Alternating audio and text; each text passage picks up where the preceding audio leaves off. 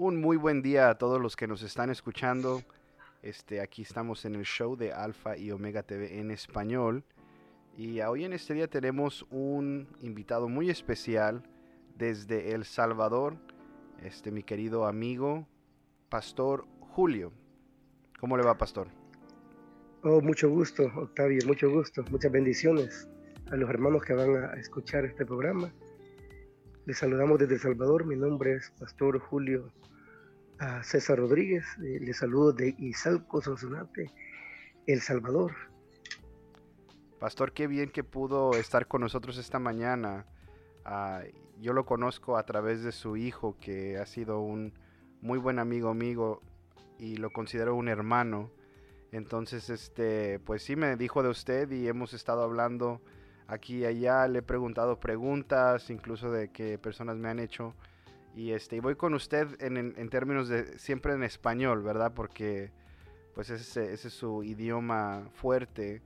Y este, y pues estoy muy agradecido que esté aquí con nosotros. Y entonces así que pues vamos a iniciar. Tengo una unas preguntas para usted y este, pues estamos muy, muy feliz que esté con nosotros esta mañana. Gracias, estamos listos. Pastor, antes de que empecemos, este, ¿puede decirnos un poco acerca de su trasfondo de, este, educación, a cómo llegó a ser este pastor y cómo se ha preparado su iglesia, etcétera? Ok, sí, sí, pues tengo 22 años prácticamente de estar en el ministerio, de predicar y proclamar el Evangelio de nuestro Señor Jesucristo. Así es, el Señor nos llamó al ministerio hace 22 años, este, siendo ya algo jóvenes, estamos, teníamos 26 años de edad cuando el Señor nos llama al ministerio a proclamar sus buenas nuevas. Eh, primero me permite estudiar en un seminario bautista en mi país durante seis años y eso este, eh, motivó mi corazón a seguir preparándome en el conocimiento de las Sagradas Escrituras y comenzamos una serie de estudios en varios ah, seminarios de, de, mi país como fuera de mi país, a prepararnos a conocer en diferentes ramas de lo que es la teología, en diferentes materias como la hermenéutica, la apologética, la historia bíblica, la teología sistemática, hasta llegar ya al último seminario que el Señor nos permitió estudiar hace un par de años, que es el seminario bíblico Palabra de Gracia, cuyo seminario central está en el DF, en Distrito Federal, y este seminario también es filial de Master Seminary allá en, California, en Grace Community Church. Entonces, y así es como hemos ido conociendo las Sagradas Escrituras y especializándonos para servir de una mejor manera a nuestro Señor Jesucristo y a su pueblo y a su reino, Octavio.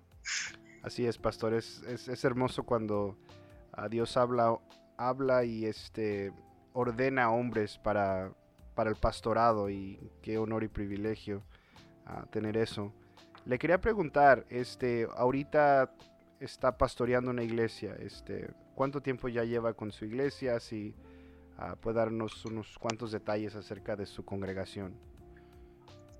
Sí, con la iglesia prácticamente estamos ubicados en un lugar que se llama, una ciudad que se llama Izalco, que es del departamento, eh, en otros países le llamarían provincia o estado, ¿verdad? Como donde estás tú, el departamento Sonsonate, El Salvador, y tenemos prácticamente con mi familia, con mi esposa y mi hijo, ya de estar 19 años en esta iglesia pastoral. Wow. 19 años, son aproximadamente los 50 miembros de la iglesia, los que estamos discipulando y los que vamos instruyendo en la palabra del Señor Octavio. Wow, eso, eso me da mucho gusto, pastor, y sé que están en buenas manos lo que conozco de usted, su vida y su dedicación más que nada al Evangelio, ¿verdad? Es muy importante, especialmente hoy en día, que creo que se han estado... Ah, muchas iglesias están desviando de, del mensaje primordial. Y eso, es lo, y eso lleva a mi siguiente pregunta. como, como sabemos que ya, ya, es, ya está el gallo ahí, ¿no? Sí. Diciendo que ya se despierten. si estamos con los que nos están escuchando, estamos grabando temprano, así este, que si escuchan algunas cosillas atrás, pues es, es parte del pastor Julio está desde El Salvador y yo desde aquí de los Estados Unidos. Ah, así que le pedimos su, entendimiento en eso. Pero pastor, para atrás a la pregunta, ah, como estamos viendo que hay una desviación de, como quien dice, la, palabra pura de Dios, este, vamos a empezar con una pregunta que creo que es lo más importante o, un, mensaje sumamente primordial y importante en, en la Biblia, en la palabra de Dios. ¿A ¿Qué es el Evangelio? Usted como pastor ah, nos podría explicar qué es el Evangelio para las personas, porque como le digo, es, algo que a veces ah, se, se, convierte ese mensaje en otra cosa. Entonces, si, si usted nos podría ah, enseñar un poco acerca del Evangelio.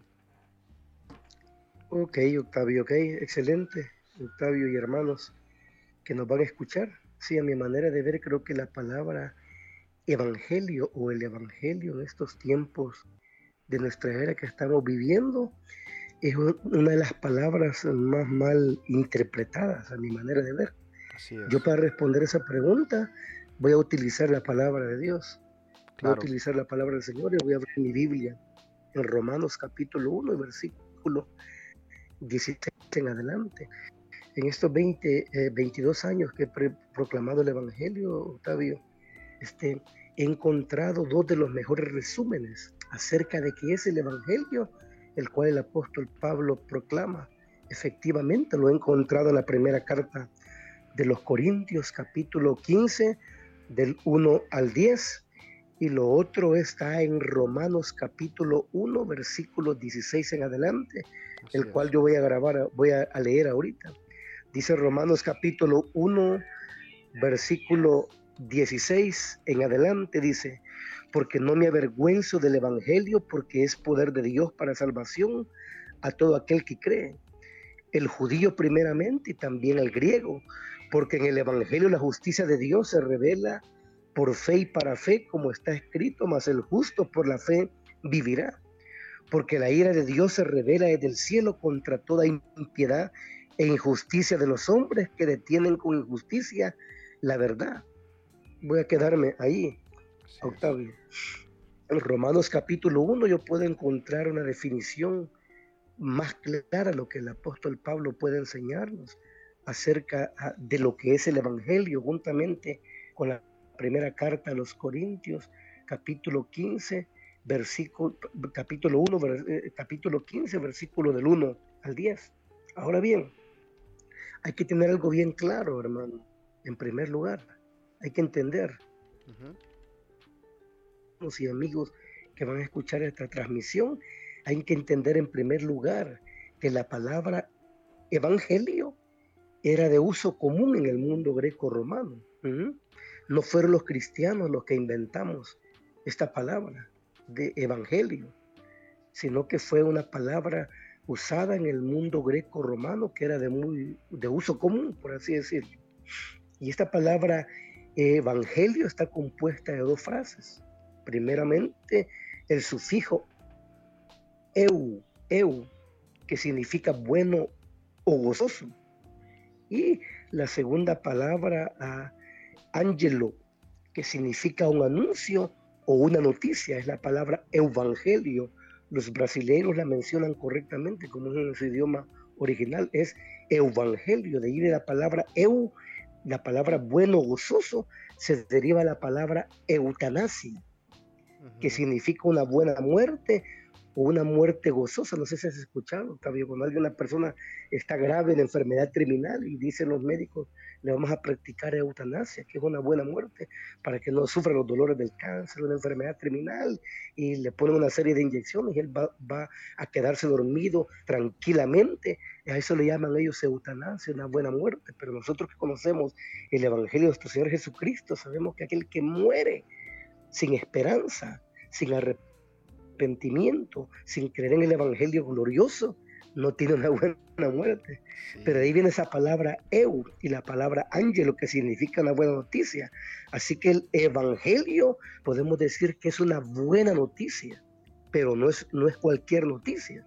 Esta palabra en el mundo greco-romano, Evangelio, era usada para cuando había un evento extraordinario cuando había una noticia que transcurría y traspasaba las vidas normales de las personas, como por ejemplo, te voy a dar un ejemplo, esta palabra evangelio se utilizaba cuando las tropas greco-romanas iban a la batalla, a alguna batalla significativa en la cual sus vidas peligraban y su nación y su familia, y cuando ellos iban y vencían y ganaban en esa batalla, ellos mandaban su mensajero con el Evangelio, con una buena noticia de que habían vencido a sus enemigos y que eran libres y que ya no peligraban sus vidas, como por ejemplo, aquellos que han estudiado historia saben de que en el año 490 antes de Cristo, los grecos romanos, los griegos tuvieron que enfrentar una batalla contra los medo persas. No sé, Octavio, o alguno de los amigos y hermanos que nos van a escuchar, alguien ha visto esa película que se llama 300 es el nacimiento de un imperio. A mí me gusta mucho ver la cultura grecorromana, las películas, porque eh, la Biblia, eh, prácticamente el Nuevo Testamento está impregnado de toda esa cultura. Y uno tiene una, una, comprensión más clara de la palabra de Dios y su cultura en que los apóstoles están escribiendo esas cartas a las iglesias. Entonces, en el año 490 hay una batalla muy significativa en que el pueblo ateniense de los griegos corre un peligro terrible. Están viniendo los medo persas a conquistar a Grecia prácticamente y se han enfocado en Atenas. Ellos traen cientos de miles de soldados, ah, prácticamente quintuplican, según la historia, las tropas de los eh, griegos, de los atenienses, pero miles de jóvenes van al campo de batalla, a, a ese lugar que se llama Maratón, allí en Grecia, Maratón, y enfrentan valientemente a las tropas medo-persas según la historia, y ganan esa batalla. Eso significa esa, esa, esa, esa historia, esa película que sale. Ellos ganan esa batalla, eh, batalla, Octavio, y regresan vencedores. Pero antes de eso, según la historia, ellos mandan a Filipides, uno de sus soldados, que también era atleta. Y este hombre, según la historia, corre los 42 kilómetros de Atenas a Maratón, de Maratón a Atenas. Y él llega y dice, Evangelio, grita, Evangelio, buena noticia, hemos ganado, hemos derrotado a los medo persas, los hemos vencido. Y eso era lo que era un evangelio para los eh, antiguos greco-romanos, era un evangelio, era una noticia trascendental, extraordinaria. Dice, hemos vencido, ya no corremos peligro, nuestras mujeres, nuestros hijos, nuestros ancianos ahora pueden disfrutar de la paz. Pero fíjate qué interesante esto, Octavio, y hermanos y amigos que nos escuchan. Esa paz que este pueblo ateniense iba a disfrutar, esa tranquilidad, no fue fácil, se pagó un precio, pues miles de miles de decenas de soldados atenienses estaban allí en el campo de batalla, tirados, desangrados, otros sin miembros, con sus entrañas de fuera. Ellos pagaron el precio para que este pueblo ateniense pudiese disfrutar de la paz y de la tranquilidad. Entonces, en ese contexto es que toma el apóstol Pablo la palabra evangelio y la trae al contexto cristiano, al contexto cristiano, ¿entiendes? y la trae al contexto cristiano, de modo que el Evangelio es una noticia extraordinaria, gloriosa, grandiosa, majestuosa acerca de algo que Dios ha hecho a favor de pecadores. Porque el hombre no tiene nada, nada, absolutamente nada que hacer para él disfrutar de esa salvación tan grande que Dios le da. Cristo lo hace todo y es como esa palabra evangelio viene, viene a nuestro contexto cristiano. ¿sí? Wow, qué historia. No, no, había escuchado este el trasfondo de la, de la historia de los 300. Ah, me, me, gusta mucho esa película, pero nunca había sabido un poco más de la, de la historia. Y, y Pastor, yo creo que en igualmente como usted acaba de decir, esta fue una noticia que la gente recibía con, con mucha, pues con mucha felicidad y, fue algo muy poderoso que llegara a este hombre diciendo evangelio, pues que, ya se había ganado. Y pienso que en la misma forma ¿no? el, cristiano e incluso el pecador que llega a conocer a Dios a través de su evangelio, ah, son unas noticias que eh, eh, cambian nuestras vidas, ¿no? Cambian nuestras vidas y, nos da vida. Entonces, este, si podría explicar un poco más y cómo iba de, acerca del Evangelio. Como...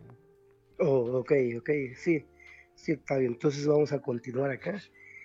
Ah, y en el texto que yo estaba leyendo de Romanos capítulo 1, versículo 16 en adelante, el apóstol Pablo nos va a regalar tres definiciones de qué es el Evangelio.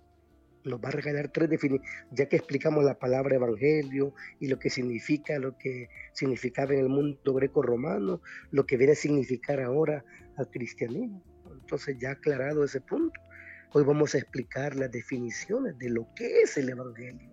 ¿Qué es el Evangelio? Y Pablo uh, dice en primer lugar en el versículo 16, porque no me avergüenzo, dice, del Evangelio, ahí lo menciona. Y primer lugar, primera definición, dice, porque es poder de Dios, dice hermano, es poder de Dios. La palabra ahí, poder de Dios, es de dunamis, de donde viene la palabra dinamita, dinamita, Octavio. Puedes imaginarte un lugar, un edificio, si alguien toma ahí unas 25 candelas de dinamita y las enciende y explota, desaparecería ese lugar. Entonces, Pablo trae a memoria eh, eh, eh, la potencia que tiene la dinamita, la pólvora, en destruir, en desaparecer algo. Entonces, él dice, el Evangelio lo está comparando con algo similar, dice, es poder de Dios. Pero ¿por qué dice el apóstol Pablo de que el Evangelio, la primera definición, es poder de Dios? Poder de un Dios omnipotente. Es el poder de un Dios. Está hablando de la omnipotencia de Dios. ¿Por qué es poder de Dios? En primer lugar, porque el hombre, la escritura enseña que él es depravado. Cuando el hombre pecó en el huerto del Edén, él cayó del estado de gracia que se encontraba delante de Dios. Y entró en condenación toda la creación y toda la humanidad. Por eso en Romanos 3:23 dice que por cuanto todos pecaron y están destituidos de la gloria de Dios. El hombre, cuando pecó en el puerto del Edén, él fue destituido. La palabra griega destituido y quiere decirse quedarse en quiebra total, quedarse sin nada. El hombre se quedó separado de la gloria de Dios y se convirtió Octavio en esclavo del pecado, del mundo y del diablo. Y el hombre no puede liberarse a sí mismo. El hombre no puede crear un medio de salvación para sí mismo. No puede acercarse a Dios por sus propios medios. Él está destituido de la gloria de Dios. Y aquí está un texto que dice Jeremías 13:23, por ejemplo. Jeremías 13:23, hay una doctrina en las iglesias bíblicas que predicamos nosotros que se llama la depravidad total del hombre. Nosotros creemos que cuando el hombre pecó en el huerto del Edén, cayó totalmente del estado de la gracia en que se encontraba con Dios. Hay otra doctrina, Octavio, que enseña ah, de que cuando el hombre pecó, su caída no fue total, sino fue parcial. Nosotros creemos que el hombre, la caída sí fue total la caída y la gracia de Dios se apartó totalmente de él. Y eso no fue una invención, hermano, de los reformadores, como muchos quieren hacer ver, que dicen que en la reforma se inventó esa doctrina de la depravidad total del hombre. No, Jeremías la menciona.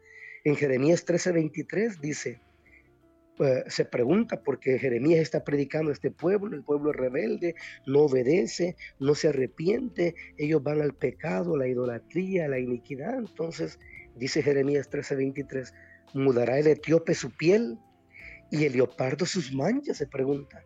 El etíope, pues es el en África, o alguien de color, de color, dice, él no puede mudar su piel, él no puede cambiar el color de su piel Igualmente leopardo, él nace con sus manchas.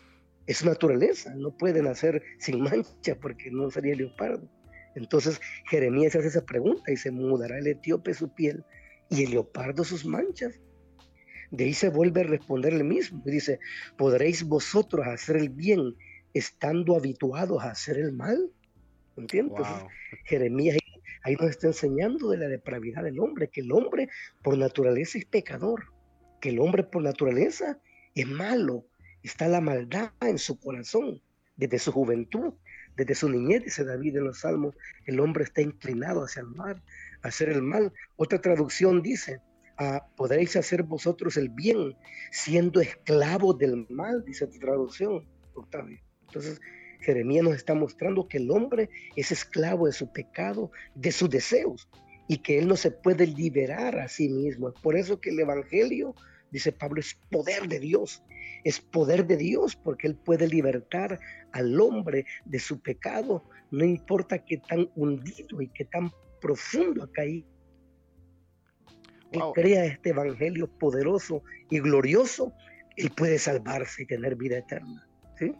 Y así es, Por eso que esa es la primera. Sí.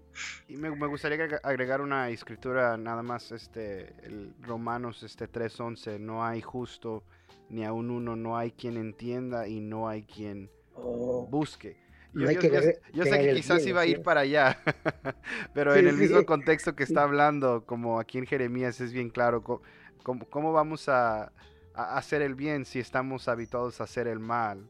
Entonces, para que la gente entienda ese punto y como lo estaba usted este, destacando, e, es muy importante entender esto, ¿no? De que el hombre, ah, pues nuestra, nuestra naturaleza no es buena. Y creo que mucha gente tiene el, entendimiento de, no, pues yo soy buena persona, ¿verdad? Yo, yo, yo voy a... Yo he hecho más este, buenas cosas que malas.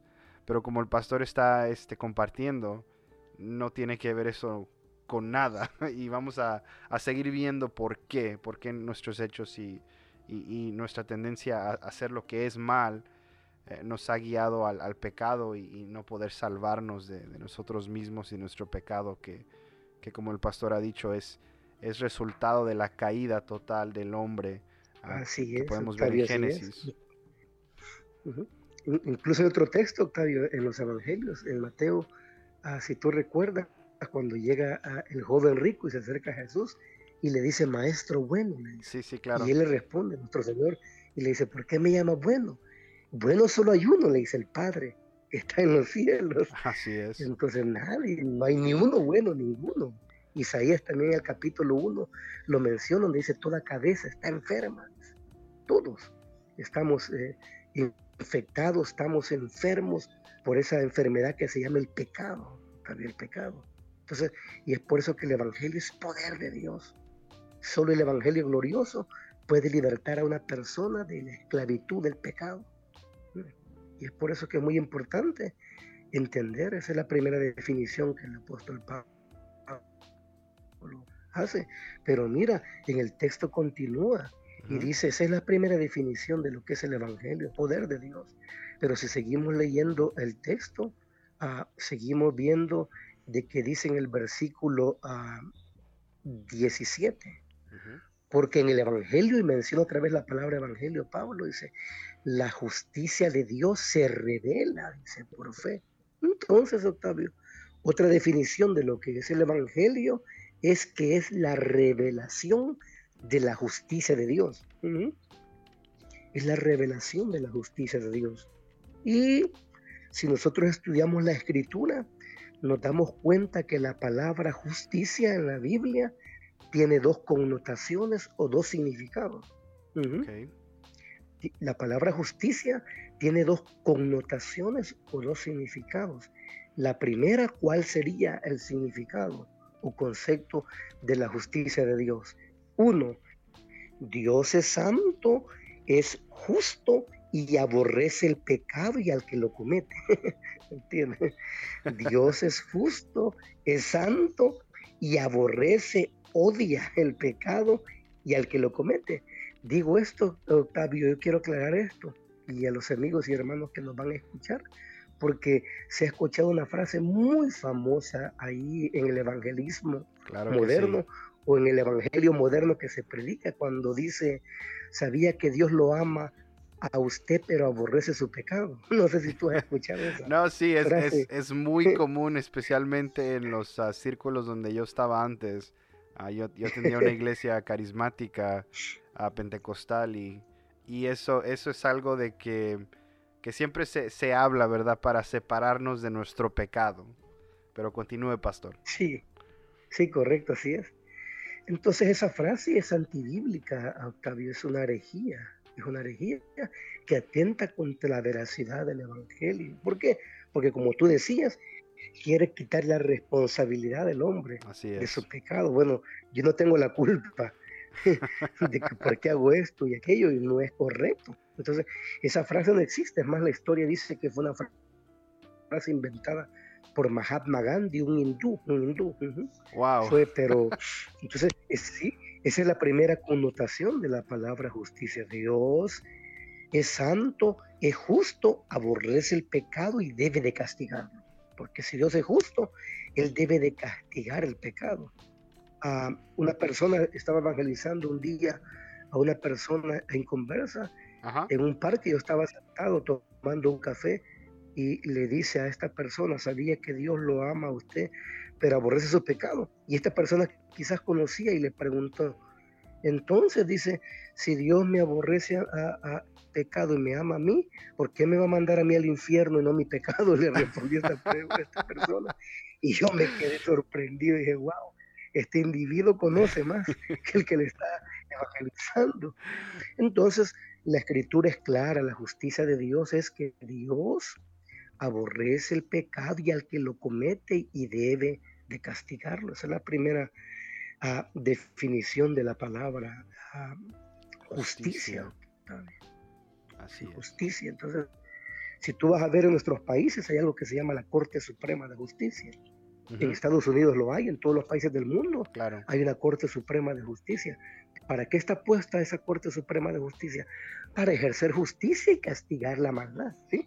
Así es si esta entidad no desempeña su papel como debe de ser, ¿entiendes? Se corrompe todo. El país cae en corrupción, la maldad se incrementa, la delincuencia se incrementa. Entonces la justicia está hecha y puesta para que se ejecute.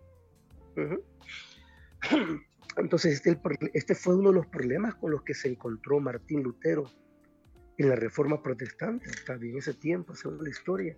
Yo estuve leyendo por ahí, eh, se preguntó, eh, Lutero se angustió su alma y su corazón, dice, si Dios es justo, es santo y tiene que castigar el pecado y al que lo comete el pecador, se preguntó Lutero, ¿cómo puede declarar Dios justo al pecador sin dejar de ser justo él? ¿Entiendes? ¿Cómo puede declarar justo al pecador sin castigarlo por lo que merece? Entonces, Octavio, ahí surge una doctrina que se llama la doctrina de la imputación. Y esa es la segunda connotación de la palabra justicia. ¿Cuál es esa? Dios toma mi pecado, toma mi maldad, toma la iniquidad del pecador y se la coloca a Cristo.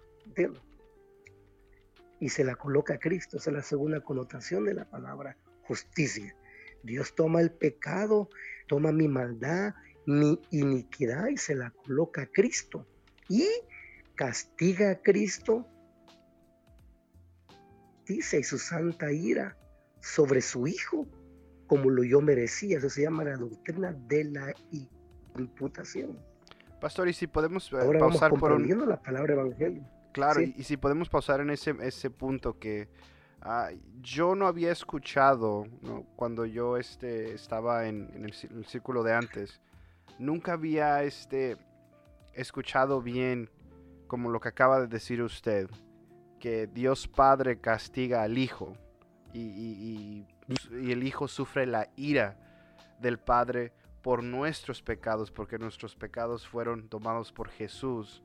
Entonces, si puede este, elaborar un, nada más un poquito más acerca de eso, que creo que no se predica lo suficiente y la gente no entiende o no, no, no ha escuchado el castigo que el Padre ah, toma en, contra del Hijo por nuestros pecados. Sí, ok, ok, sí. Sí, e, excelente, vamos a sobre eso, Octavio. Y no solo tú lo habías escuchado, sino en toda América Latina. Ah, yo tengo la oportunidad de compartir y dar clases a hermanos en Sudamérica y en otros países, ¿verdad? Y estamos compartiendo la doctrina de la gracia.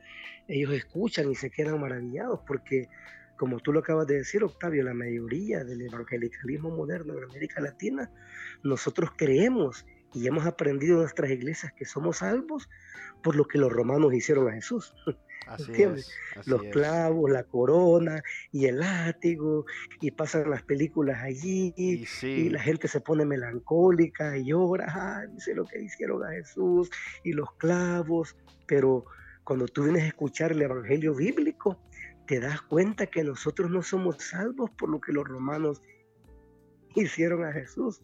Somos salvos por lo que el Padre hizo. Jesús. Desató su ira, desquitó su ira con él, el pecado y la ira que nosotros merecíamos en el infierno. Su santa y justa ira la puso sobre él y la descargó sobre él. Eso se llama la doctrina de la imputación. Es más, Jesús no tenía temor a ir a la cruz, porque eso me enseñaron a mí en el primer seminario arminiano que yo estudié, porque Jesús está en el Getsemaní, está a punto de ir a la cruz, ¿verdad? Claro, Para, por el evangelio, que, por el, llamamiento que él traía, él está en el Getsemaní, él comienza a sudar como grandes gotas de sangre, dice la escritura, dicen los evangelios, y él está angustiado, entonces a mí me enseñaron hace años, Octavio, que él estaba angustiado porque como él es omnisciente, él tenía temor a la cruz, a los clavos, la corona, el látigo. Sí, fue muy doloroso eso, también. Fue muy doloroso.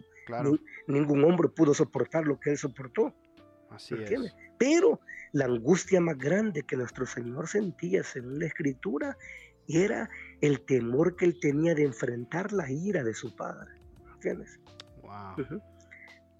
Eh, solo pongámonos a pensar, Octavio y amigos y hermanos que nos escuchan por un minuto, ¿qué es la ira de Dios? Pongámonos a pensar un momento qué es la ira de Dios. Y podemos ver ejemplos mínimos de lo que es la ira de Dios, muy pequeño, el diluvio.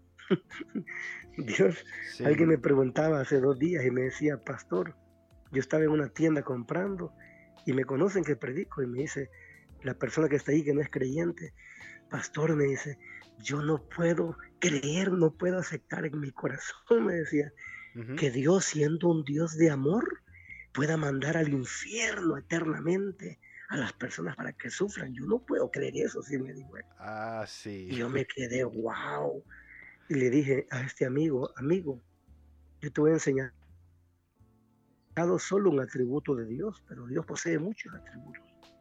Él es justo, Él es santo, sí, Él es amor, pero los atributos todos trabajan conjuntamente. Un atributo no va a estar por encima de otro de Dios. Claro. Sí es cierto que Dios es amor, pero es cierto que también Él es justo y Él es santo. Y no tiene ninguna comunión con el pecado ni con la maldad. Entonces, eso es lo que sucede. Jesús al tomar nuestro pecado, como dice Isaías 53, dice que el castigo de nuestra paz fue sobre Él. ¿Entiendes?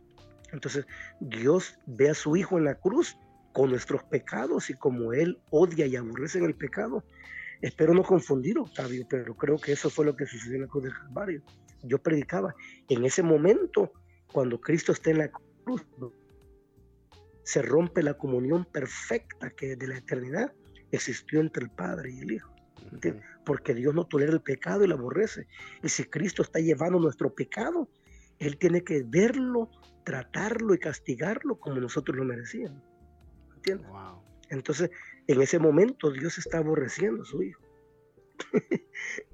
Cuando tú escuchas estas cosas, uno se queda y dice, no puede ser posible, porque Dios es amor. Sí, pero es justo y es santo.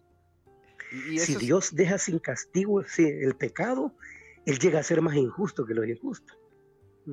Así es, y eso es lo que, me, e, eso es lo que me encanta de, conocer, o sea, la, palabra y la Biblia ah, más, no, no, no nada más lo que muchos están predicando hoy.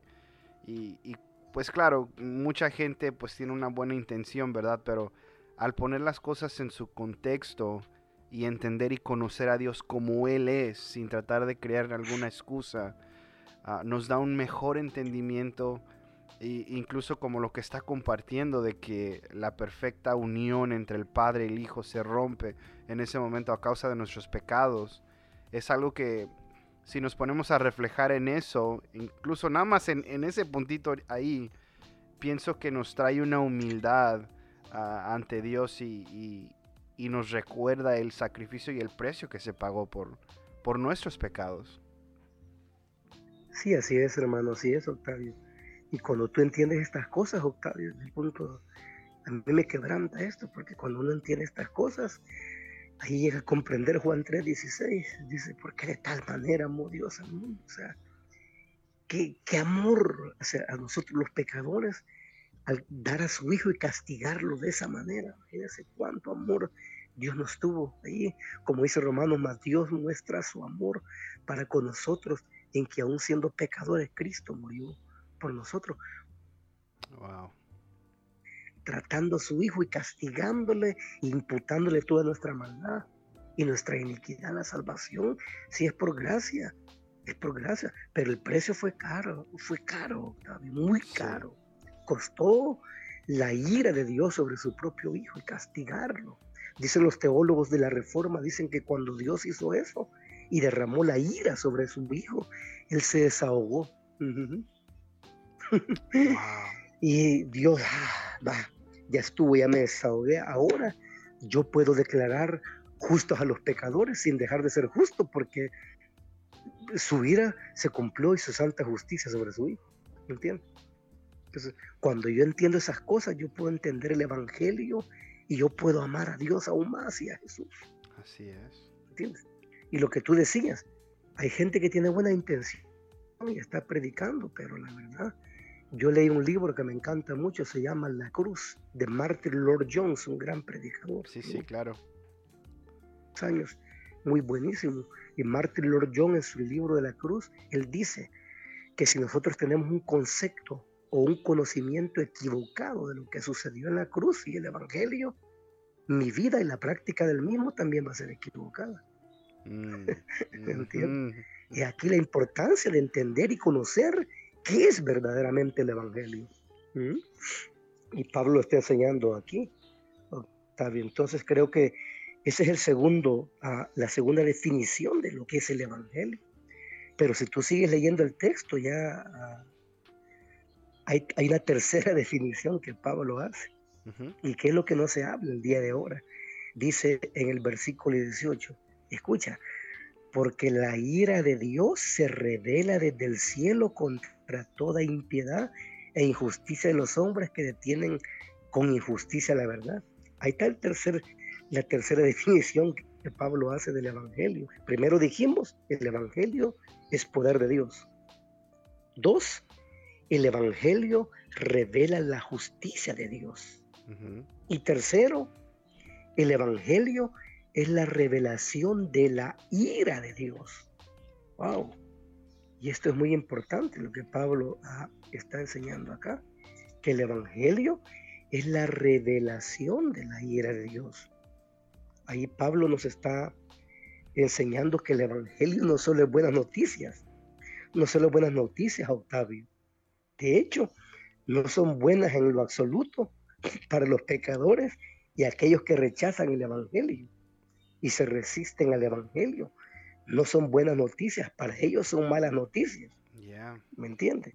Entonces, las buenas noticias son gente que creen en el Evangelio, pero para el pecador, aquel que rechaza el mensaje y se resiste, como dice aquí eh, para, contra la impiedad e injusticia de los hombres que detienen, dice, con injusticia la verdad, no son buenas noticias. Y ese es el problema ah, eh, del día de ahora, con el mismo que se encontró el apóstol Pablo, que la gente no cree, rechaza que un Dios lleno de amor pueda odiar. Yo estoy enseñando ahorita, Octavio, un discipulado teología sistemática por el internet. Y tocamos los atributos de Dios. Entonces los hermanos se sorprendieron cuando empezamos a tocar algunos atributos que casi ningún seminario lo enseña. ¿Me entiendes? Porque si tú vas a un seminario, te enseñan que Dios es omnipotente, todo lo puede, que Dios es omnisciente, todo lo conoce, ¿sí? Claro, claro. Que Dios es omnipresente, está en todo lugar, que Él es eterno, Él es inmutable, Él no cambia, ¿me entiendes? Que Él es amor, Dios es amor, sí, es amor en esencia, pero hay atributos que no te los enseñan en, muchos seminarios. Por ejemplo, yo empecé a enseñar de un atributo que se llama la soledad de Dios. oh, wow, no, no había escuchado de ese. y se quedan hermanos y eso está en la Biblia. La Biblia enseña en Génesis que Dios desde antes de la fundación del mundo, solo, sin necesitar de nada ni de nadie, ni siquiera había creado los ángeles. Si puedes repetir eso, se cortó un poquito cuando, cuando estaba diciendo eso. este, estaba hablando del atributo de Dios, que Dios es solo, y se cortó un poquito, si Ah, puede de la- repetirlo. Sí, Oh, claro, sí, la soledad de Dios. En Génesis tú, tú lees, dice que en el principio creó Dios los cielos y la tierra. Entonces, pero antes que Dios crease los cielos y la tierra y los ángeles, los arcángeles, los serafines, los querubines, Dios estaba en la eternidad pasada, solo. Claro, estaba el Hijo, el Espíritu Santo, la Trinidad ya estaba. claro. Pero en la esencia, como Dios en su unidad, Él estaba solo. Escucha esto. Sin necesidad de nadie, ni de ángeles, ni arcángeles, que le adorasen, que le alabaran. Él no necesita a Dios. Ese atributo lo que enseña que Dios, Él puede vivir sin nosotros. Y Él no que, necesita de nada ni- de nadie. ¿eh? y pastores, eh, este, perdona que le interrumpa, ah, solamente quería tocar ese punto porque es, es cierto, este, mucha gente, incluso hay, hay predicadores que predican que Dios nos necesita, ¿verdad? Que Dios necesita del hombre para cumplir sus propósitos, que Dios... E- e- Entonces, e- ese punto y, y ese, ese, ese atributo que acaba de tocar, pues va en contra de que Dios nos necesita a nosotros, ¿verdad? Sí, claro, así es. Es más, Él no necesita ni de los arcángeles ni de los ángeles, que son seres santos, angelicales que nunca pecaron. Y si no necesita de ellos, somos pecadores y que atentamos contra su santa ley a cada instante, a cada momento. Entonces, el Evangelio moderno enseña eso, que Dios está triste en Ajá, el cielo y sí. está llorando a Jesús porque el hombre no le quiere abrir su corazón y Él lo está llamando. Eso no existe en la Escritura. No existe. Es una invención de, de la mente del hombre. Entonces, estaba explicando esos atributos. Estaba explicando otro atributo, este Octavio, que se llama el aborrecimiento de Dios. Y los hermanos me dicen, pastor, y ese atributo, si ahí está en la Biblia. Ya, ya voy a leer en esos textos, porque eso voy a explicar ahorita. Ah, di- Dios odia. Y alguien dice, no, pero es que Dios no puede odiar. Porque Dios es porque amor, ¿no? Dios es amor. Claro. Ah, pues por eso puede odiar, porque Él es amor. Tiene que estar la contraparte, Claro, ¿entiendes? claro. Es como si te, le preguntara a alguien o te preguntara a ti, Octavio, ¿a ti te gustan los bebés? Los niños, sí, me Claro. encantan los niños, los amo. Entonces debes de aborrecer el acto de abortar y de asesinar. Sí, claro. Claro sí. Entonces, si Dios ama, ama su creación, ama lo que Él ha hecho, Él va a odiar también la maldad y el pecado que la destruye. Y, y es- y eso incluyendo al que practica el pecado. Y es por eso que la tercera definición de evangelio dice que ahí es la revelación de la ira de Dios. Entonces, eh, eh, Pablo este, procede luego a escribir más de dos capítulos completos para demostrar de manera sistemática, Octavio, que toda la humanidad es pecadora y está bajo la ira de Dios. Si tú lees, cuando uno eh, predica expositivamente eh, la carta a los romanos, te vas a dar cuenta en el capítulo 1, capítulo 2 y capítulo 3, el apóstol Pablo tiene un propósito en esa carta y es acusar a todo el mundo que están bajo la ira de Dios por su pecado. Los judíos han pecado, los griegos han pecado, los gentiles han pecado, todo el mundo ha pecado y está bajo la ira de Dios. Por eso hay predicadores que dicen, no, es que Dios a mí no me ha dado un ministerio de condenación, dicen ellos, sino de salvación. Pero qué extraño, porque Pablo en el capítulo 1, 2 y 3 tiene un solo propósito, condenar a todo el mundo. Sí, Entonces Pablo se equivocó. Los romanos han pecado, los griegos, todo el mundo, los judíos han pecado, todos están destituidos de la gloria de Dios. ¿Me entiendes? wow. ¿Por qué hace el apóstol Pablo eso, ah, Octavio? Porque en los siguientes capítulos él va a hablar de la justicia y de la gracia de Dios que no es imputada en Cristo. ¿me entiendes? Pero el hombre no puede reconocer esa gracia, esa misericordia y esa justicia que nos es imputada en Cristo hasta que él no se sienta pecador y que está bajo la ira de Dios. ¿Entiendes? Es por eso que es muy importante entender esto. Entonces, Octavio, el valor de las buenas nuevas por ejemplo, que los atenienses recibieron dependía de que de la comprensión de la gravedad de la amenaza que los persas significaban para ellos. Uh, era un enemigo poderoso, destructivo, sin misericordia, que buscaba destruir y esclavizarlos asesinar sus mujeres, asesinar sus niños, exterminarlos completamente. Es lo que el pecado y la maldad hace con nuestras vidas.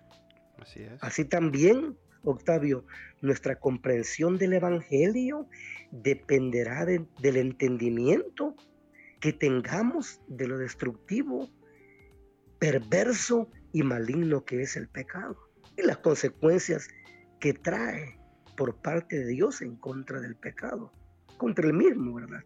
Por atentar contra la justicia de un Dios santo. Si nuestro evangelio no está fundamentado en estos principios, habremos creído en vano, como se lo dijo el apóstol Pablo a los corintios. Y estas grandes verdades, Octavio, para ir concluyendo, están casi por completo ausentes en las iglesias modernas. No se habla de la ira de Dios. No se habla de la justa ira de Dios en contra del pecado. No se escuchan mensajes ya. Es por eso que el hombre no se siente pecador. Es por eso que el hombre se siente bueno. Se siente bueno, más bueno que el otro. ¿Por qué? Porque no le estamos mostrando quién es él verdaderamente. Se está predicando un evangelio humanista donde se presenta al hombre como una víctima y no como alguien que ha ofendido la ley de Dios y que merece la justa y santa ira de Dios. Es bien, bien eh, tremenda la situación que se está viviendo en el mundo, como tú lo dices. No es ¿Por qué? Porque según algunos no es convincente ni elegante ni atractivo hablar de la ira de Dios. La gente me dice, pastor, ¿por qué su iglesia no crece? Y siempre los mismos 50 y, un poquito, y, mire, muchas iglesias están a rebalsar. Y les digo, oh, sencillo, si no se está predicando el Evangelio, no se está hablando de la ira de Dios, de un Dios tan justo que aborrece el pecado y la maldad. ¿Sí? ¿Estamos bien? ¿Sí? Así es. Entonces la típica presentación actual del Evangelio empieza en el extremo opuesto. Empieza, como por ejemplo, Dios tiene un plan maravilloso para tu vida. Claro. Vas a disfrutar tu mejor vida ahora si crees en Dios. Dios quiere hacerte rico, Dios quiere hacerte feliz. Sí. ¿Entiendes? Sí, ¿quién no, quién no va a querer... lo que la escritura enseña. Claro, ¿quién no va a querer escuchar eso? ¿Quién no va a querer escuchar que tú eres perfecto tal y como eres y que no tienes que cambiar nada de ti mismo, que Dios así te ama y, incluso este hubo un, momento que estaba escuchando una prédica de unos uh, misioneros, misioneros, perdón, ah, que, van a los, a los a las preparatorias y le predican a jóvenes. Y estaba escuchando a una mujer que les estaba diciendo, Dios está obsesionado por conocerte a ti. Entonces, e, e, estas cosas son tan, son tan uh, común y creo, creo yo, ¿verdad? Este, y me puede corregir, pero creo que es más que nada aquí en los Estados Unidos donde la gente está muy confortable con sus vidas, todos están buscando el sueño americano y, y, todos quieren estar como confortables, no quieren, incluso en, no sé si sabe, pero bueno, creo que todo el mundo lo sabe, que ahorita está una crisis en, nuestro país de, que la gente, este, los muchachos se creen mujeres, las mujeres se creen, uh, hombres, entonces, eh, y todo esto lleva al simple, al hecho de que como ya todos no quieren ofender a nadie y quieren atraer a las personas y no quieren decirle la verdad, que la verdad en verdad cuando alguien le comparte a alguien la verdad es porque lo ama, ¿verdad? Sí, así e, es. E, esto está pasando en nuestra cultura, así que como todo lo que está tocando usted, esas iglesias están llenas porque no se toca eh, el, lo del pecado, no se toca uh, que tienes un problema grande y que no lo puedes resolver tú mismo, que necesitas a Jesús que te quite, ese, eh, que te quite tus pecados. Entonces esto ya no se está hablando. Y a causa de eso, como usted dice, es una gran destrucción porque si lo vemos en forma de, de lo que está pasando aquí, pues se está como colapsando la sociedad que Dios creó que sea hombre y mujer y los, y los padres lleven a los hijos conforme la palabra de Dios. Como ya se ha, ya se ha perdido todo eso y como ya se está predicando a lo que está hablando usted, no se está predicando la ira, no se está predicando el pecado, no se está predicando que, que Cristo este, murió por nuestros pecados y que el Padre le complació este, como quien dice que Cristo, que Cristo este, tomara eso, o sea, su ira la, la, puso en contra de Jesús no se predica esto, entonces por eso estamos como estamos aquí, especialmente en este país. Y por eso yo pienso que es tan importante ah, estos temas, tan importante el Evangelio puro, ¿verdad? De, la palabra de Dios. Y este, todo eso para decir que, pues sí, es, es, esto es tan destructivo y pienso que mucha gente no, no ha entendido por qué, ¿verdad? Muchos pastores que que, están aquí en los Estados Unidos y yo sé que a través de todo el mundo, pero están trayendo un evangelio que, es como usted dice, y ese es el punto que estaba tratando de hacer, es humanista y no confronta al hombre ni le pone la responsabilidad al hombre por sus pecados. Así es, Octavio, correcto. Así es. El hombre eh, lo hacen ver como víctima. El hombre no tiene culpa de su pecado. El pecado, la culpa la tiene la sociedad. Sí, así lo enseñan ellos la tiene la sociedad, la tiene el diablo también, otros culpan al diablo. Ah, pero el hombre, el hombre, ese es otro punto también. este, no, el diablo me hizo esto, o me obligó, y como hay un predicador muy conocido por ahí en el internet que dice, amigo le dice, tiene una mala noticia, el diablo podía desaparecer con sus demonios y usted seguiría pecando. Porque el pecado muere. Pablo en Romanos 7, a nosotros el pecado muera no es el diablo el que nos obliga a pecar ni nos manipula, ¿no? Somos nosotros los pecadores. Entonces, eh, es tremenda la situación. Y mira, aquí hay unos versículos, por ejemplo, ah, dice hermano, pero ¿a dónde dice eso? Estaba leyendo aquí a este Salmo 45, 7. Dice, has amado la justicia, hablando de Dios. ¿Y qué dice? Y aborrecido la maldad. Otra palabra dice, y odiado la maldad. Dios puede odiar, sí, claro que sí. la gente nunca ha escuchado eso. Es el aborrecimiento de Dios, se llama ese atributo. Él aborrece la maldad y la iniquidad y no tiene ninguna comunión ah, con ella. Está otro salmo, eh, otro salmo, Octavio, Salmo 5.5, si no sé si tú lo has leído. Dice, hermano, pero es que Juan, Juan 3.16, ahí está en la Biblia, eh, y dice que de tal manera amó Dios al mundo, pero también está aquí Salmo 5.5. también está en la Biblia Salmo 5.5 y dice la escritura, lo tengo acá. Ah, dice Salmo 5.5, los insensatos no estarán delante de tus ojos, aborreces a todos los que hacen iniquidad. Wow, ahí está. aborreces a todos los que hacen iniquidad. no dice que a la iniquidad, a los que hacen la iniquidad. Más claro no puede estar ahí, ¿no? Sí, no puede estar claro. También está otro salmo, creo que es. Hay muchos salmos, Salmo 7:11. Dice como por ejemplo Salmo 7:11, Dios es juez justo y Dios está airado. Dice, ¿contra quién? No dice contra el pecado, no. Contra el impío, contra el pecador, todos los días, dice Salmo 7.11. ¿Entiendes? Entonces, y es por eso que debemos de hablarle de la ira de Dios. Un predicador muy conocido dijo un día, me gustó, me gustó lo que dice. Yo creo que en tu país, ahí en Estados Unidos quizás, o en México, debe ser común eso, que las iglesias cristianas, eh, los creyentes ponen calcomanías, se llaman, Octavio, atrás de los vehículos. Oh, sí. allá en, el guardafango dice, sonríe, Dios te ama. Pero este predicador muy conocido dijo, deberíamos, de cambiar esa calcomanía y ponerle, aflígete, Dios te aborrece. Sí. y a mí me causó mucha gracia eso, pero es la realidad. Entonces, aún la gente que anda, que anda, pecando, que anda asesinando, que anda adulterando, que anda robando, que anda cometiendo todo tipo de maldad en la calle, ellos creen y, y andan creídos de que Dios les ama así, por lo que los predicadores modernos han enseñado, ¿me entiendes? Y por lo cual no necesitan arrepentimiento. Dice, bueno, si Dios me ama, a las finales me va a aceptar tal como soy. Así es. Dicen ellos. Pero no es así. el texto es claro has amado la justicia y aborrecido la maldad. Y ahí dice, aborreces a los que hacen iniquidad. Dios está airado contra el pecador todos los días, dice, pero por su gracia común no nos elimina ni nos fulmina el Señor y nos manda al infierno.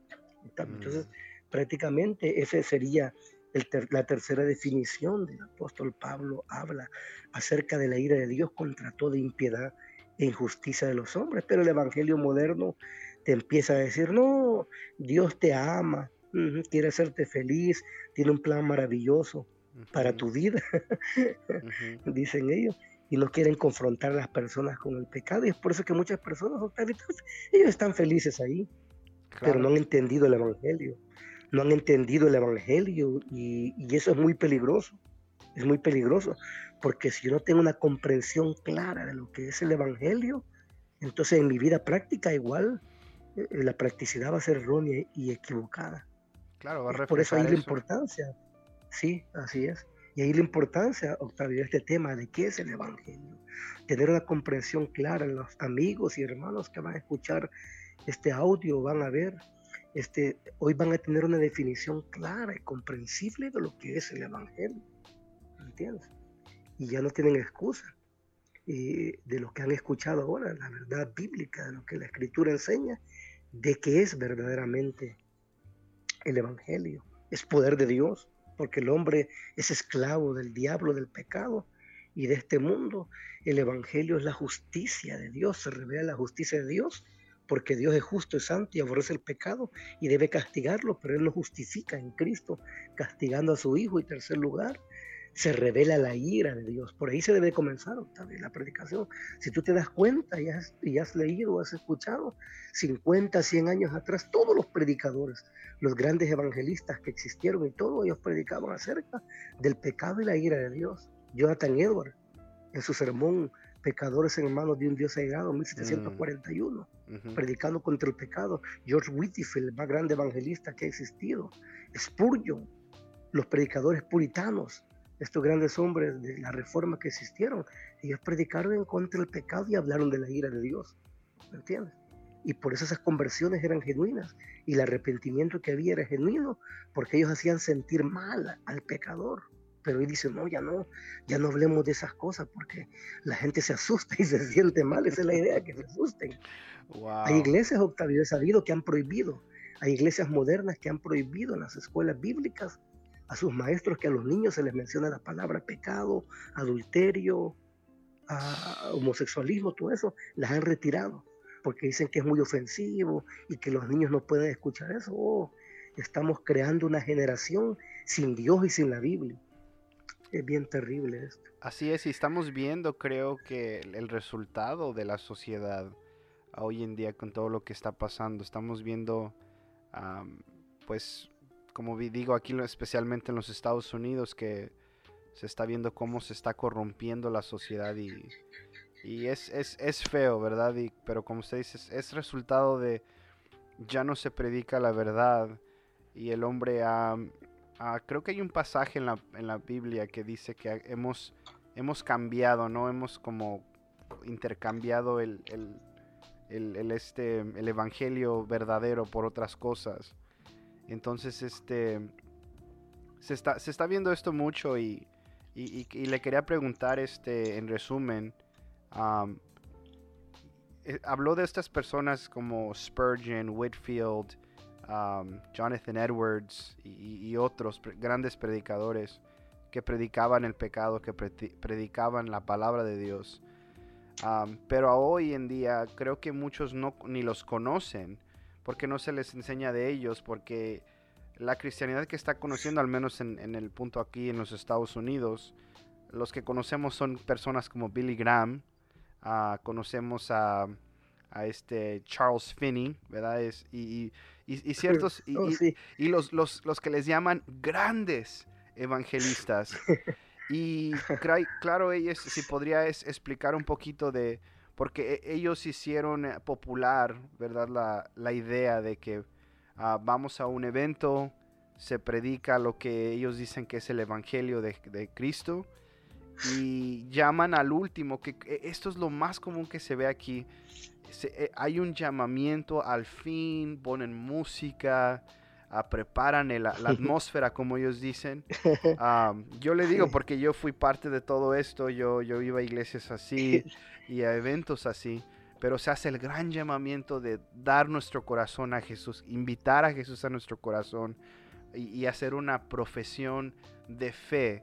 E, entonces, este, como ya he explicado el Evangelio, ah, me gustaría también preguntarle qué no es el Evangelio y lo que le acabo de compartir ahorita de, de estos eventos y, que nosotros conocemos a Billy Graham y Finney y a otros ah, muy grandes, pero no conocemos a los hombres ah, de la historia, ¿verdad? Que, que, de veras predicaron y de veras hubo conversiones reales que, que, dieron fruto de arrepentimiento sincero.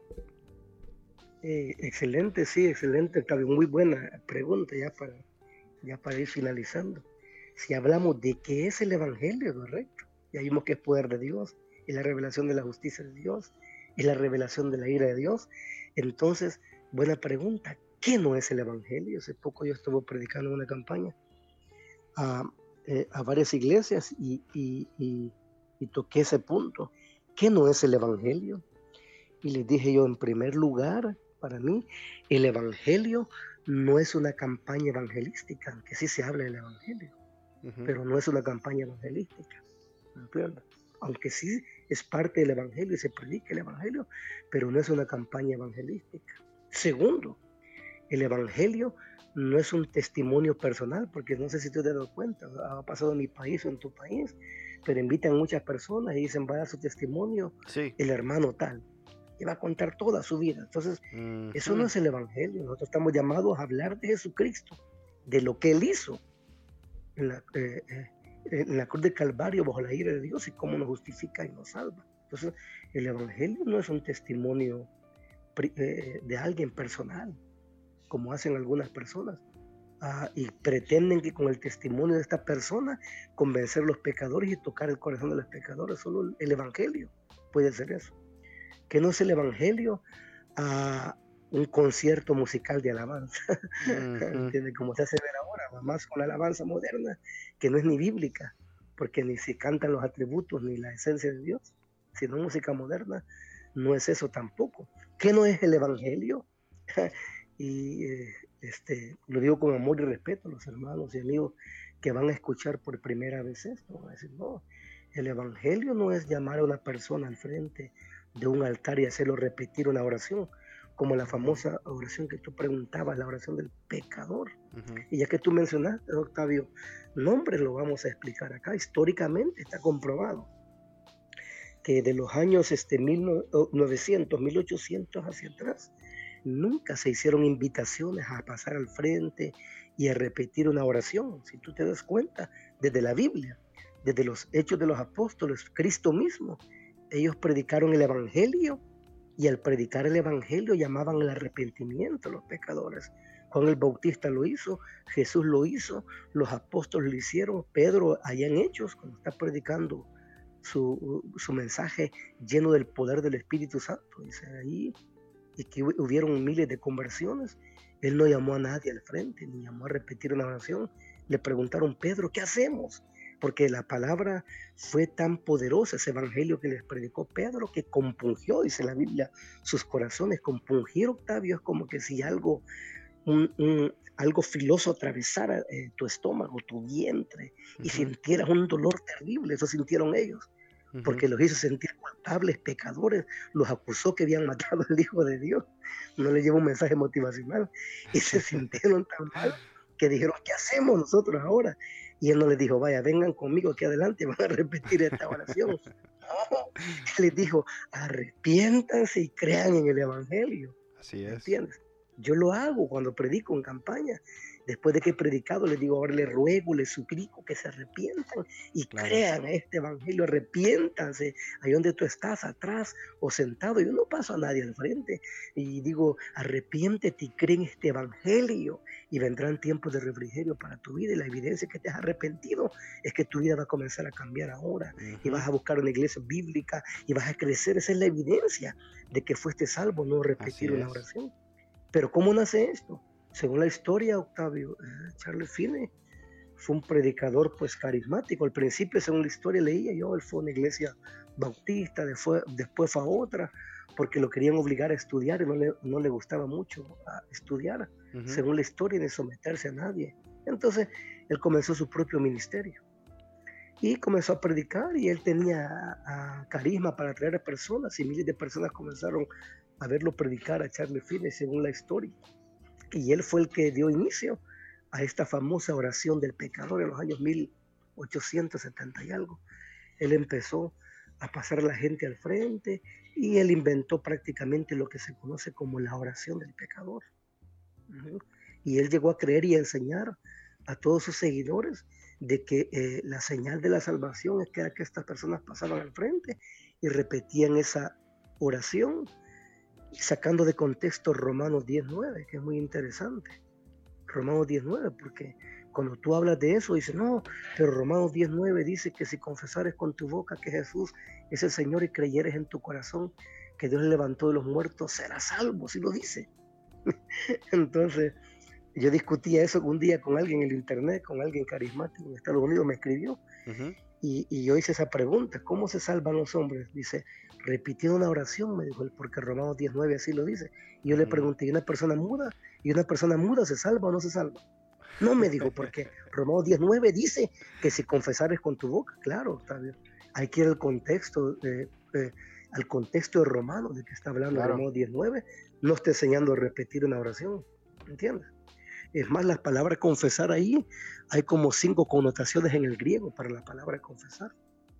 Y la palabra griega que se utiliza ahí es homologeo.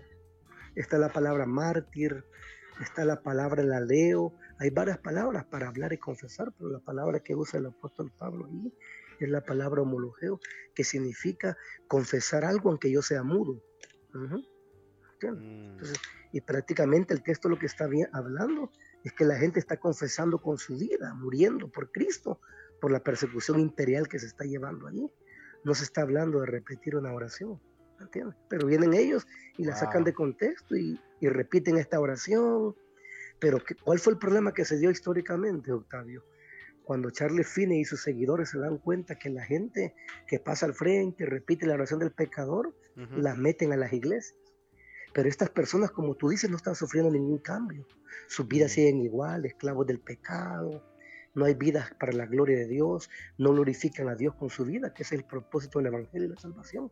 Entonces viene este Charles Finney y también inventa la doctrina del cristiano carnal, que yo creí los primeros años que yo prediqué. Yo creía en eso que me habían enseñado. hasta que estudié la Biblia verdaderamente. Dice, no, es que hay dos tipos de creyentes. Dice, está el cristiano espiritual y está el cristiano carnal. El cristiano espiritual es aquel que verdaderamente se ha sometido a Dios y Dios lo ha transformado y vive una vida que glorifica a Dios. Y el carnal no. Él vive más en su carne, pero la escritura no enseña eso. La escritura enseña que de modo si alguno está en Cristo es nueva criatura, es nueva naturaleza. ¿Me entiendes? no podemos poseer dos naturalezas, la carnal y la espiritual, somos nueva criatura. Somos nueva criatura. Ante una realidad de pecado en nuestra vida que no ha sido redimida, hasta que estemos en la gloria de Dios, pero mi realidad es que soy nueva criatura, ya no soy esclavo del pecado, soy hijo de Dios. Entonces, así es como se hace esa famosa oración, eh, se hizo famosa y se llegó a convertir en un amuleto en las iglesias. Si tú te das cuenta, en América Latina nadie puede evangelizar sin esa oración. Claro, claro. Entonces, pero quien vino a perfeccionar eso, según la historia, es Billy Graham, este famoso evangelista bautista que dicen que le predicó más de 100 millones de personas, ¿me entiendes? Según la historia, él eh, eh, perfeccionó este llamamiento que Charles Finney hizo. Incluso dice la historia, se comprobó que estos predicadores llegaron a un punto pragmático de a miles de servidores colocarlos en lugares estratégicos. Cuando él hacía el llamamiento, hacer la oración del pecador y pasar la frente, primeramente pasaban estos servidores, ¿me entiendes? Haciéndose pasar como inconverso, porque gente llama gente, eso es psicología, es manipulación. sí, sí. Es manipulación. Tácticas del mundo. Claro. Correcto, tácticas del mundo. Y al ver dice, ay, bandido voy a pasar yo también. y ahí el poder de Dios en el Evangelio. Fíjese que es interesante que toca ese punto, pastor, porque yo este, atendí una iglesia que le decían al liderazgo cuando hagamos el llamamiento vengan ustedes para enfrente para, para motivar a las personas y que no estén solas. por, ejemplo, si hay una persona, ¿no? Enfrente que quiere, que quiere ir, que vean que hay otras personas y, puedan acercarse. Entonces, wow, en, en, el momento uno pues cree que está haciendo el bien, pero en realidad pues no, ¿verdad? No, no es lo correcto. Así que Interesante que toque ese punto, wow.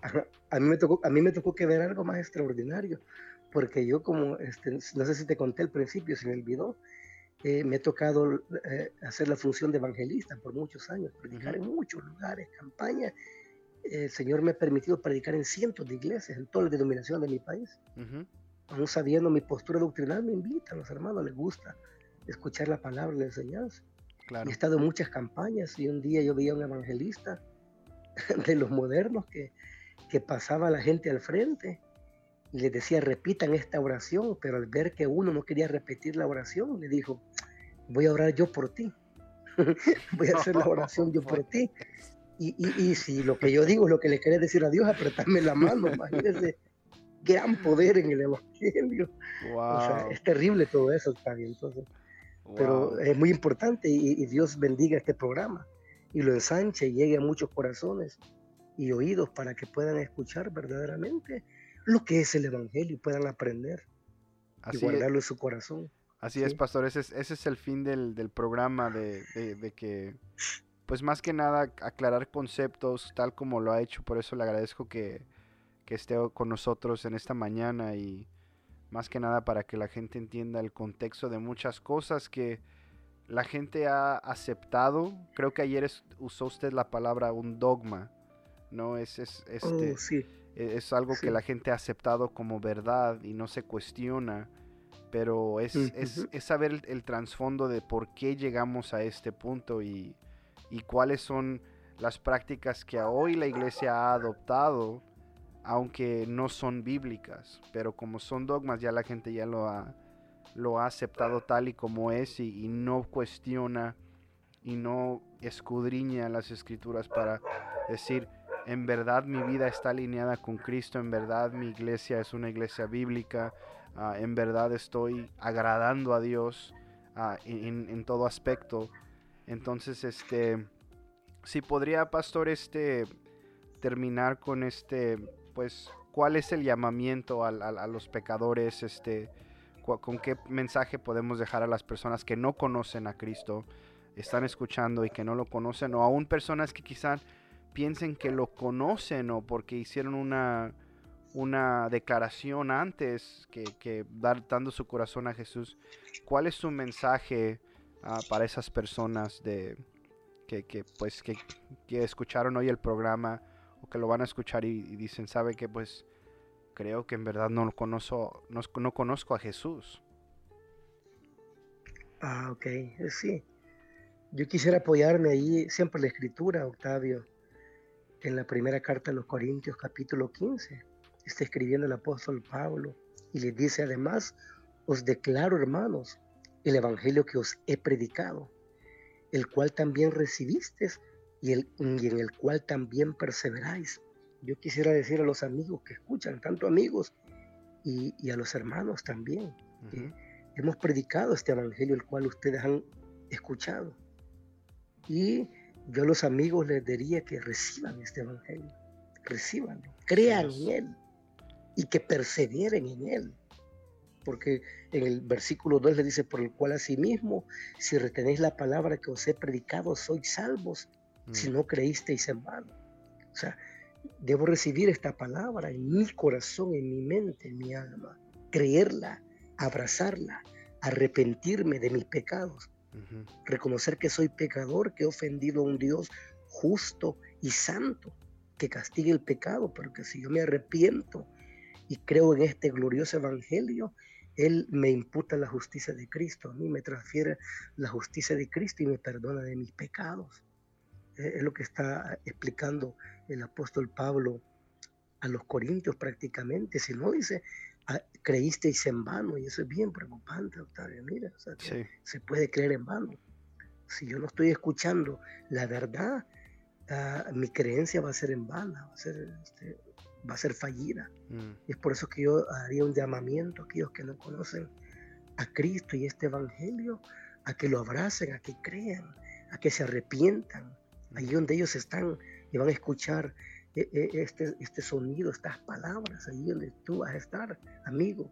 Crea este Evangelio, arrepiéntete, reconoce que eres pecador, que has ofendido a un Dios santo y ahí la palabra se va a cumplir cuando Él dice, el que a mí viene yo no le echo fuera. Mm. Él te va a recibir porque el corazón contrito y humillado no lo desprecia. Pero tenemos que reconocer que somos pecadores, que hemos ofendido a un Dios santo y justo y que si no nos arrepentimos no vamos a ver más que la ira de Dios, como lo explica Pablo ahí en, Romanos capítulo 1, así es que ese es mi llamamiento a los pecadores a que crean en este glorioso evangelio de la gracia, que crean este glorioso evangelio de la gracia y perseveren en él, y perseveren en él. Ese sería mi llamamiento a los amigos y a los hermanos en Cristo, a que estudiemos, a que escudriñemos más sobre este evangelio, mm. porque nunca se deja de terminar de conocer el evangelio, a, Octavio. Eh, cuando la gente va a un seminario y dice, bueno, hay una materia que se llama los evangelios sinópticos, vaya, ya estudiamos el evangelio y vamos a estudiar otras cosas más importantes en los seminarios, pero el Evangelio es lo más importante, que estudiarlo todos los días, conocerlo, experimentarlo, grabarlo en nuestro corazón, este glorioso y bendito Evangelio. Sería mi llamamiento a los pecadores, a los amigos, a que se arrepientan, a que se arrepientan como eh, Pedro dijo, a aquella audiencia, arrepiéntanse y crean en el Evangelio y vendrán tiempos de refrigerio espiritual para sus vidas, amados amigos y hermanos en la fe, también Octavio. Estas serían mis palabras. Wow, pues lo, lo dijo y creo que quedó en claro mucho y le quiero agradecer, pastor, su tiempo y su disponibilidad de, hacer este programa conmigo. Uh, cuando, cuando estaba pensando en hacerlo, porque yo tengo muchos amigos que hablan español y me gustaría compartir este temas eh, este, que son de la palabra de Dios. Y cuando estaba pensando quién sería una persona ideal para hacerlo, pues pensé en usted luego, luego dije, este, ¿quién, quién mejor que, que, el pastor Julio? Y este, así que estoy honrado de, pues, estar con usted aquí en el programa y gracias, gracias por su tiempo, gracias por, por esto y pues este es el, primer segmento que vamos a hacer y primeramente Dios vamos a hacer a muchos más juntos. Y este, pues por ahorita, pastor, creo que, que, resumimos este tema y, o terminamos este tema, perdón. Y este, y nos vemos para la siguiente. ¿Qué le parece? Sí, ok. Gracias, gracias, Octavio, por la invitación. Estamos para servirte y a los hermanos y, y al reino de Dios. Estamos acá. Eh, vamos a estar en la próxima y esperamos que sea de mucha bendición y un abrazo y, que el Señor Jesucristo les bendiga grandemente a los hermanos y amigos que escuchan este programa. Así que muchas bendiciones, Octavio. Gracias. Muchas gracias, Pastor. Que tenga un bonito día y lo vemos para la siguiente. Y a los que están escuchando, gracias por escuchar este programa y los vemos en el que sigue. Hasta luego. Ok, gracias. Bendiciones.